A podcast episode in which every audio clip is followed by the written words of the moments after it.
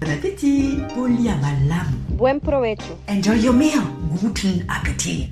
Bonjour à tous, bienvenue dans Boucher Double. Je m'appelle Armel on va parler double culture dans la bouffe. Mes invités sont chefs, journalistes gastronomiques, pâtissiers, influenceurs food ou tout simplement gourmands. Leur point commun, c'est d'avoir baigné dans une double culture. Bonjour à tous et bienvenue dans Boucher Double. Je m'appelle Armel et on va parler double culture dans la bouffe. Aujourd'hui, on se tourne vers l'Inde et ma première invitée, c'est Bina Paradin. Donc, si vous êtes des fidèles de Business of Bouffe, vous connaissez bien Bina puisqu'elle présente deux fois par mois le podcast Food Karma. Food Karma. Bonjour Bina et merci d'être ma toute première invitée. Bonjour Armel, je suis ravie d'être à ton micro aujourd'hui. Alors pour ceux qui ne te connaissent pas, Bina, on va te présenter, mais c'est pas moi qui vais le faire, peut-être euh, la personne euh, qui te connaît le mieux, c'est ton mari, Yannick Migoto. On l'écoute. Elle, elle est plurielle, jamais pareille, toujours elle-même. Elle tisse des fils entre les cultures. Si indienne au Kerala, j'adore la voir en sari. Si parisienne à Paris, où le carré de soie a remplacé le sari si naturelle dans notre village dans la Drôme, où les bottes fleuries complètent la panoplie. Elle est drôle, son rire est contagieux, il irradie la pire journée de pluie et nourrit les rides de mes yeux. Elle est craquante, jolie et très douée, ses charmes me font succomber. Elle est aimante, c'est une épouse qui aime, qui m'aime, simplement et entièrement. Elle, c'est Bina, ce prénom aux couleurs de princesse indienne, cette femme au pas de danseuse de la vie, ma chérie. Waouh Je suis hyper touchée par ce portrait. C'est très émouvant. Moi, moi-même, j'ai été émue. C'est très, très beau. Est-ce que tu es d'accord avec euh, ce portrait d'Yannick? Ah, ce portrait est vraiment euh, magnifique je crois que si je pouvais être euh, juste à la hauteur de ce portrait, ça serait déjà pas mal. Est-ce que tu peux le compléter, dire quelque chose sur toi pour finir cette présentation? Aujourd'hui, j'ai un studio d'innovation euh, à dans lequel euh, j'accompagne des marques dans leur création de produits, de gammes, de marques, euh, mieux disant en termes de planète et de santé et je consacre une partie de mon temps à des activités créatives, euh, notamment écrire des livres de cuisine. J'ai euh, publié l'Atlas des épices chez Flammarion il y a à peine euh, un mois, qui est un tour du monde des épices en 50 rencontres et 50 recettes. Donc, je suis allée rencontrer plein de chefs hein, qui m'ont raconté à travers le monde comment ils utilisaient les épices. Et je me suis beaucoup amusée à faire euh, ce livre. Et euh, comme tu le disais, j'ai aussi un podcast, Food Karma, qui est diffusé euh, sur Business of Bouffe et qui met en avant tous ceux qui insufflent une énergie positive dans la bouffe. Très bien. On va rentrer dans le, vif, du sujet, donc boucher double. on s'intéresse donc à la double culture dans, dans la bouffe. Dans quelle culture tu as baigné, toi, Bina? Alors moi, j'ai vraiment euh, baigné dans la double culture puisque mes deux parents sont indiens. Je suis née en Inde, mais je suis arrivée en France lorsque j'étais toute petite. Et mes deux parents avaient à cœur d'être euh, intégrés en France. Ils voulaient pas qu'on reste euh, les immigrés accrochés euh, à leur euh, culture d'origine.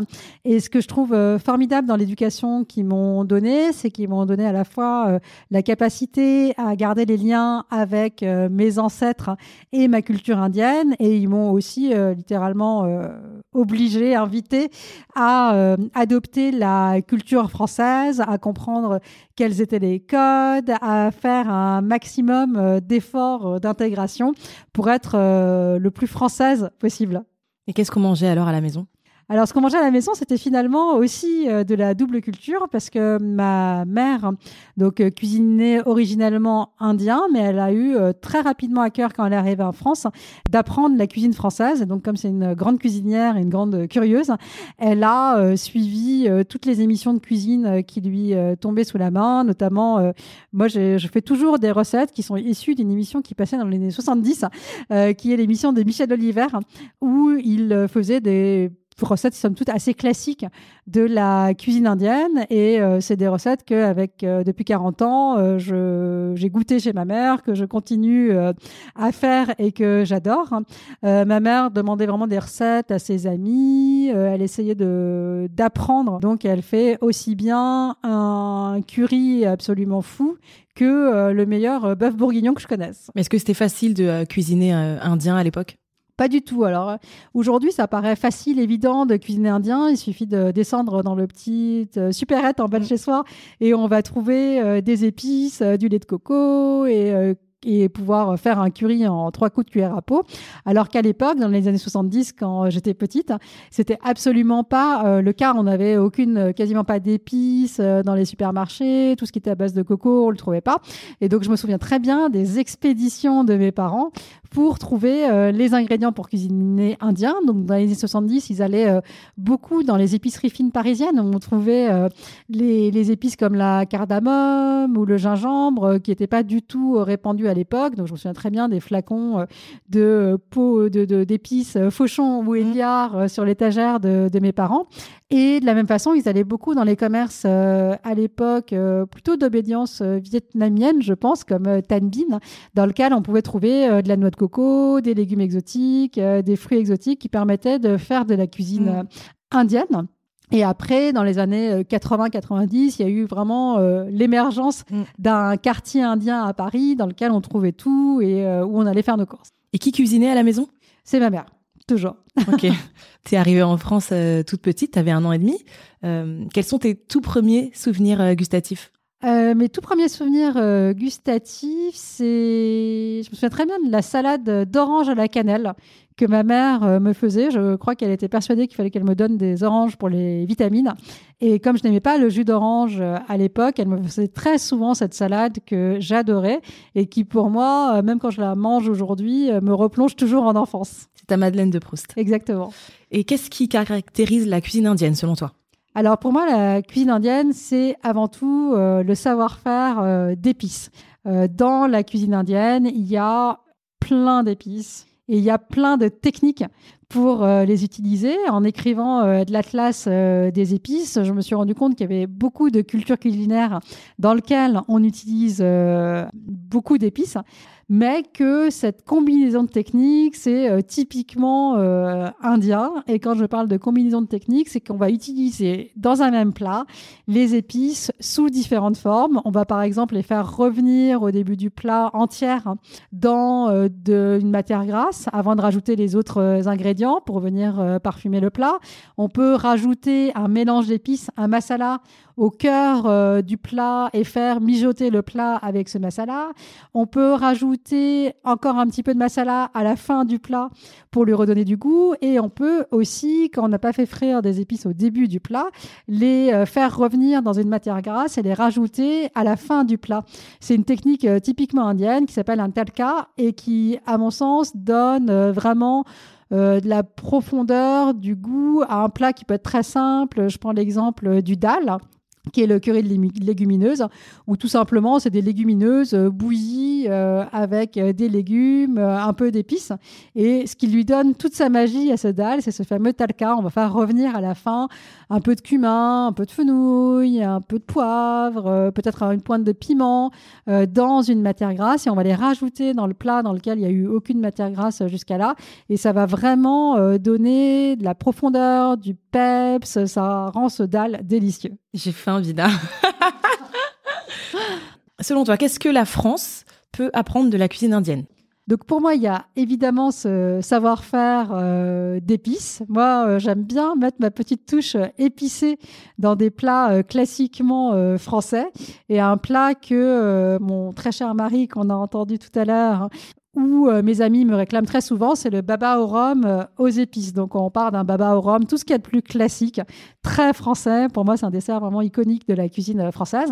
Et j'y fais infuser en plus des agrumes de la cardamome, de la cannelle, de la vanille. Euh, vraiment, la recette peut d'ailleurs changer selon mon humeur. Je peux parfois y mettre un peu de gingembre.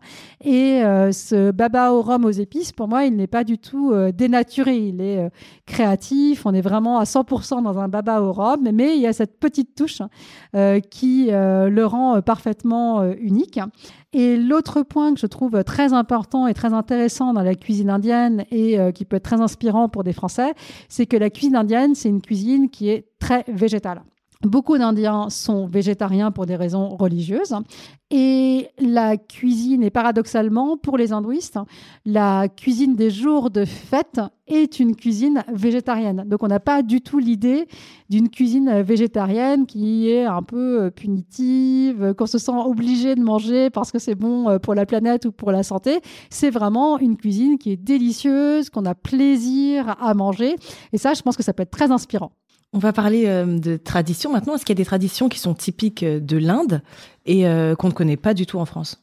Alors, c'est difficile de parler de traditions typiques de l'Inde, parce que l'Inde, c'est une multitude de cultures.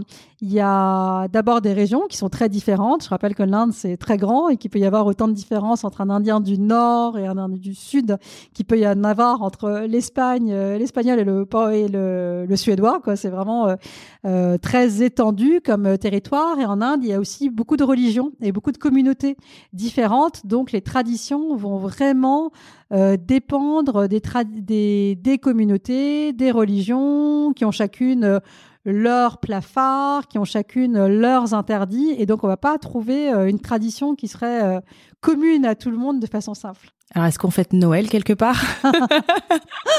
Alors, en Inde, euh, Noël, de façon générale, non, ce n'est pas une fête euh, qui a le même euh, sens ou le même, la même importance qu'en Europe. par contre, on va trouver, par exemple, au Kerala, sur la côte sud-ouest de l'Inde où je suis née, on va très volontiers fêter Noël parce qu'au Kerala, il y a une très forte minorité catholique qui fête Noël dans la tradition, avec des petits Pères Noël disposés dans les cocotiers. et euh, donc on va euh, très souvent aussi euh, fêter Noël en famille parce que c'est la fête des catholiques et qu'on a mhm. toujours des amis catholiques et qu'on a envie de communier avec eux. Donc Noël peut être une fête au Kerala qui est un état très ouvert dans lequel on fête volontiers les fêtes des mhm. autres religions ou des autres communautés, ce qui n'est pas forcément le cas partout en Inde. Et qu'est-ce qu'on mange alors? Pour Noël, on va partager, par exemple, volontiers un, pardon, un biryani. Le biryani, c'est le, un des grands plats de fête. C'est pour le coup un plat national indien qu'on peut trouver du nord au sud dans plein de versions euh, différentes et c'est un plat qui a été apporté par euh, les Moghols donc les Moghols c'est ce peuple qui a envahi euh, l'Inde par le nord c'est un peuple nomade et musulman et qui venait aussi avec ses cuisiniers perses. À l'époque, la Perse était vraiment, qui est aujourd'hui l'Iran, était vraiment la cuisine fastueuse orientale. Et donc, ça a été la rencontre de tout ce savoir-faire de cuisine perse avec les épices indiennes qui ont fait naître plein de plats, dont le biryani est sans doute le plus iconique. Donc, c'est de la viande ou du poisson, ou ça peut être aussi des légumes qui sont mijotés avec, qui sont d'abord marinés puis mijotés avec du yaourt des épices, euh, des herbes. Et on compose ensuite un espèce de millefeuille avec euh, ce produit, enfin euh, ce, plat mijoté, du riz qui est cuit à la perfection, du très bon riz. Souvent c'est du riz basmati ou même un riz biryani magnifique, dans lequel on met un petit peu de safran de façon aléatoire. On met des fruits secs qui ont été revenus dans le ghee, dans le beurre clarifié. Et tout ça fait un plat somptueux de fête qu'on partage volontiers euh, dans une fête comme euh, Noël. Est-ce qu'il y a une autre fête euh, qui réunit toute la famille autour de la table?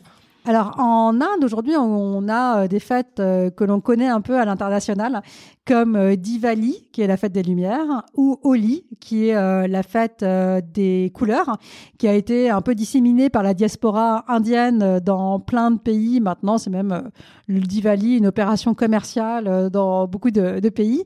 Et euh, ces fêtes-là ne sont pas forcément des fêtes qui sont très populaires au Kerala ou dans le sud de l'Inde. On a euh, nos propres fêtes. Et au Kerala, les deux grandes fêtes euh, qui, sur lesquelles les gens se réunissent, c'est euh, le 14 avril. Il y a Vishu, qui est le nouvel an euh, du Kerala, mais qui est aussi un peu le nouvel an dans plusieurs endroits dans le sud du subcontinent indien, et c'est par exemple le nouvel an au Sri Lanka. Et on a Onam, qui est à la rentrée et qui est plutôt une fête du renouveau après la mousson. Comment est-ce qu'on passe à table en Inde? Est-ce que euh, tout le monde s'assoit à table? Est-ce qu'il y a euh, entrée, plat, dessert euh? Alors, on a, pour le coup, c'est national, pas du tout cette notion d'entrée, plat, dessert. Tous les, les, plats vont être servis ensemble, de façon générale, au quotidien, il n'y a pas forcément de dessert. Il y a des desserts que les jours de fête qui sont effectivement servis comme un dessert. Mais sinon, euh, c'est plutôt euh, que du salé. On va éventuellement grignoter euh, trois morceaux de mangue à la fin du repas, mais il n'y a, pas, a pas de dessert en soi. Et tous les plats sont servis en même temps. Et l'idée, c'est de composer une assiette. Donc, mhm. on va mettre tous les plats au milieu de la table. Et chacun a son assiette et va composer son assiette à son goût.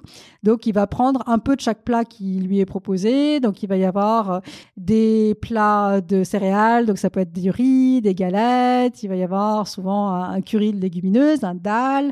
Il peut y avoir un ou plusieurs plats euh, de légumes.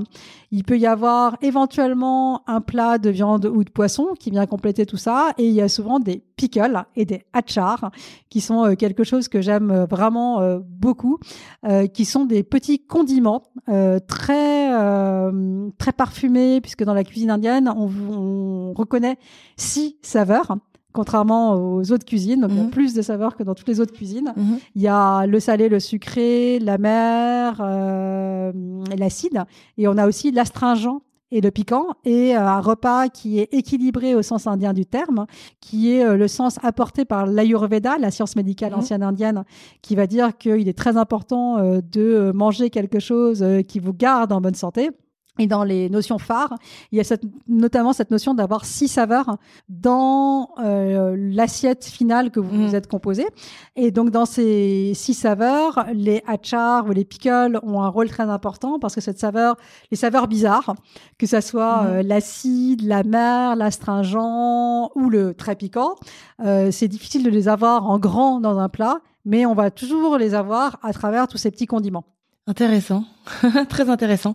Et on fait combien de repas par jour? On fait euh, trois repas par jour et je dirais trois vrais repas parce que le petit déjeuner est un vrai repas qui est composé euh, de galettes, euh, de curry et le dîner sera en général plutôt plus léger. J'adore le petit déjeuner indien. Est-ce que tu as un plat feel good que tu aimes faire quand tu as besoin d'un peu de réconfort et si oui, est-ce qu'il est plutôt indien ou plutôt français? Ah, moi, j'avoue que quand je suis euh, au cœur de l'hiver, euh, qui fait gris, qui fait froid, qui pleut, euh, j'ai besoin d'un peu de cuisine indienne pour me réconforter. Et j'aime beaucoup les plats simples indiens. vraiment les plats du pauvre, du quotidien. Et en particulier, j'ai un grand amour pour les chapatis, qui sont des galettes très simples de blé. c'est du blé complet avec de l'eau et du sel. C'est simplissime. Et qui sont pas levés et qu'on accompagne avec euh, des currys. Donc souvent euh, au Kerala, ça va être un curry de hum, pommes de terre ou un curry de tomate masala. Et moi, euh, j'adore le curry de tomate masala. Donc un chapati avec un curry de tomate masala et un petit achar que j'ai déjà préparé en pot quelques mois à l'avance. C'est un peu mon dîner idéal pour me réconforter.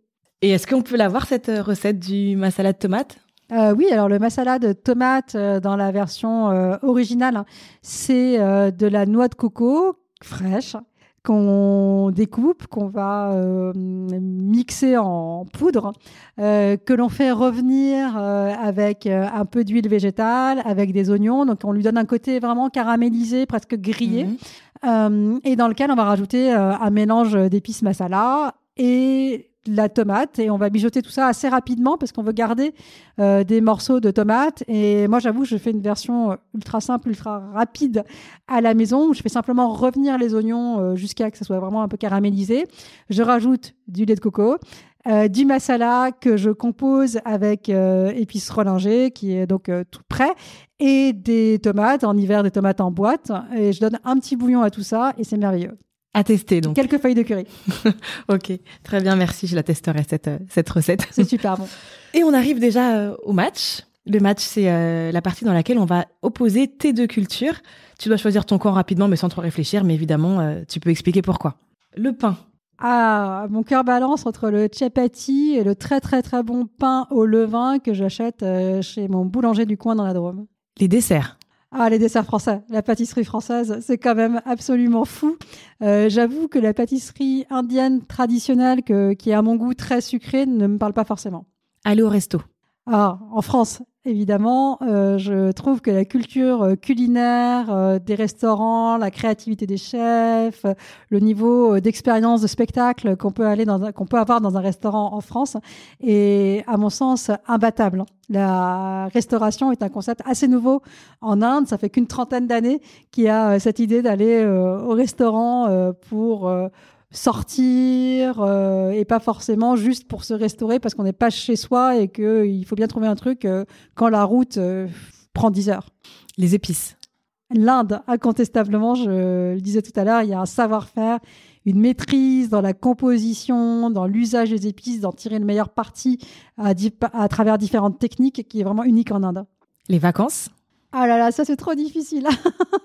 Mon cœur balance entre euh, me plonger euh, dans la Méditerranée ou euh, aller crapahuter dans les collines du Kerala. On va dire Joker alors? Joker. le cinéma. J'aime beaucoup le cinéma français et euh, l'exploration des sentiments qu'il peut y avoir euh, dans euh, le cinéma français. Je trouve le Bollywood beaucoup plus entertaining, feel good. Quand je regarde un Bollywood, j'ai juste envie de, de, danser et de me dire que la vie est belle. La musique. Ah, alors là, ça serait ni la France, ni l'Inde. J'avoue que j'ai un grand amour pour la musique plutôt anglo-saxonne et que franchement, David Bowie, il est ni français ni indien. David Bowie forever. et last but not least, Taj Mahal ou Tour Eiffel? Ah là là, c'est difficile aussi. Euh, Tour Eiffel, parce que je trouve quand même que Paris est la plus belle ville du monde et euh, j'adore Paris et je trouve qu'il y a un truc que je trouve magique à Paris, c'est qu'il y a de la beauté partout pas uniquement euh, dans euh, les grands monuments, mais aussi euh, sur n'importe quelle façade d'immeuble haussmannien. Il y a une sculpture absolument incroyable qui mérite qu'on s'arrête quand on marche, et ça, je trouve ça extraordinaire. Merci Bina de nous avoir fait voyager en Inde. Merci beaucoup Armel. Merci d'avoir écouté cet épisode de Boucher Double. On se retrouve aussi sur Instagram, Boucher Double Podcast.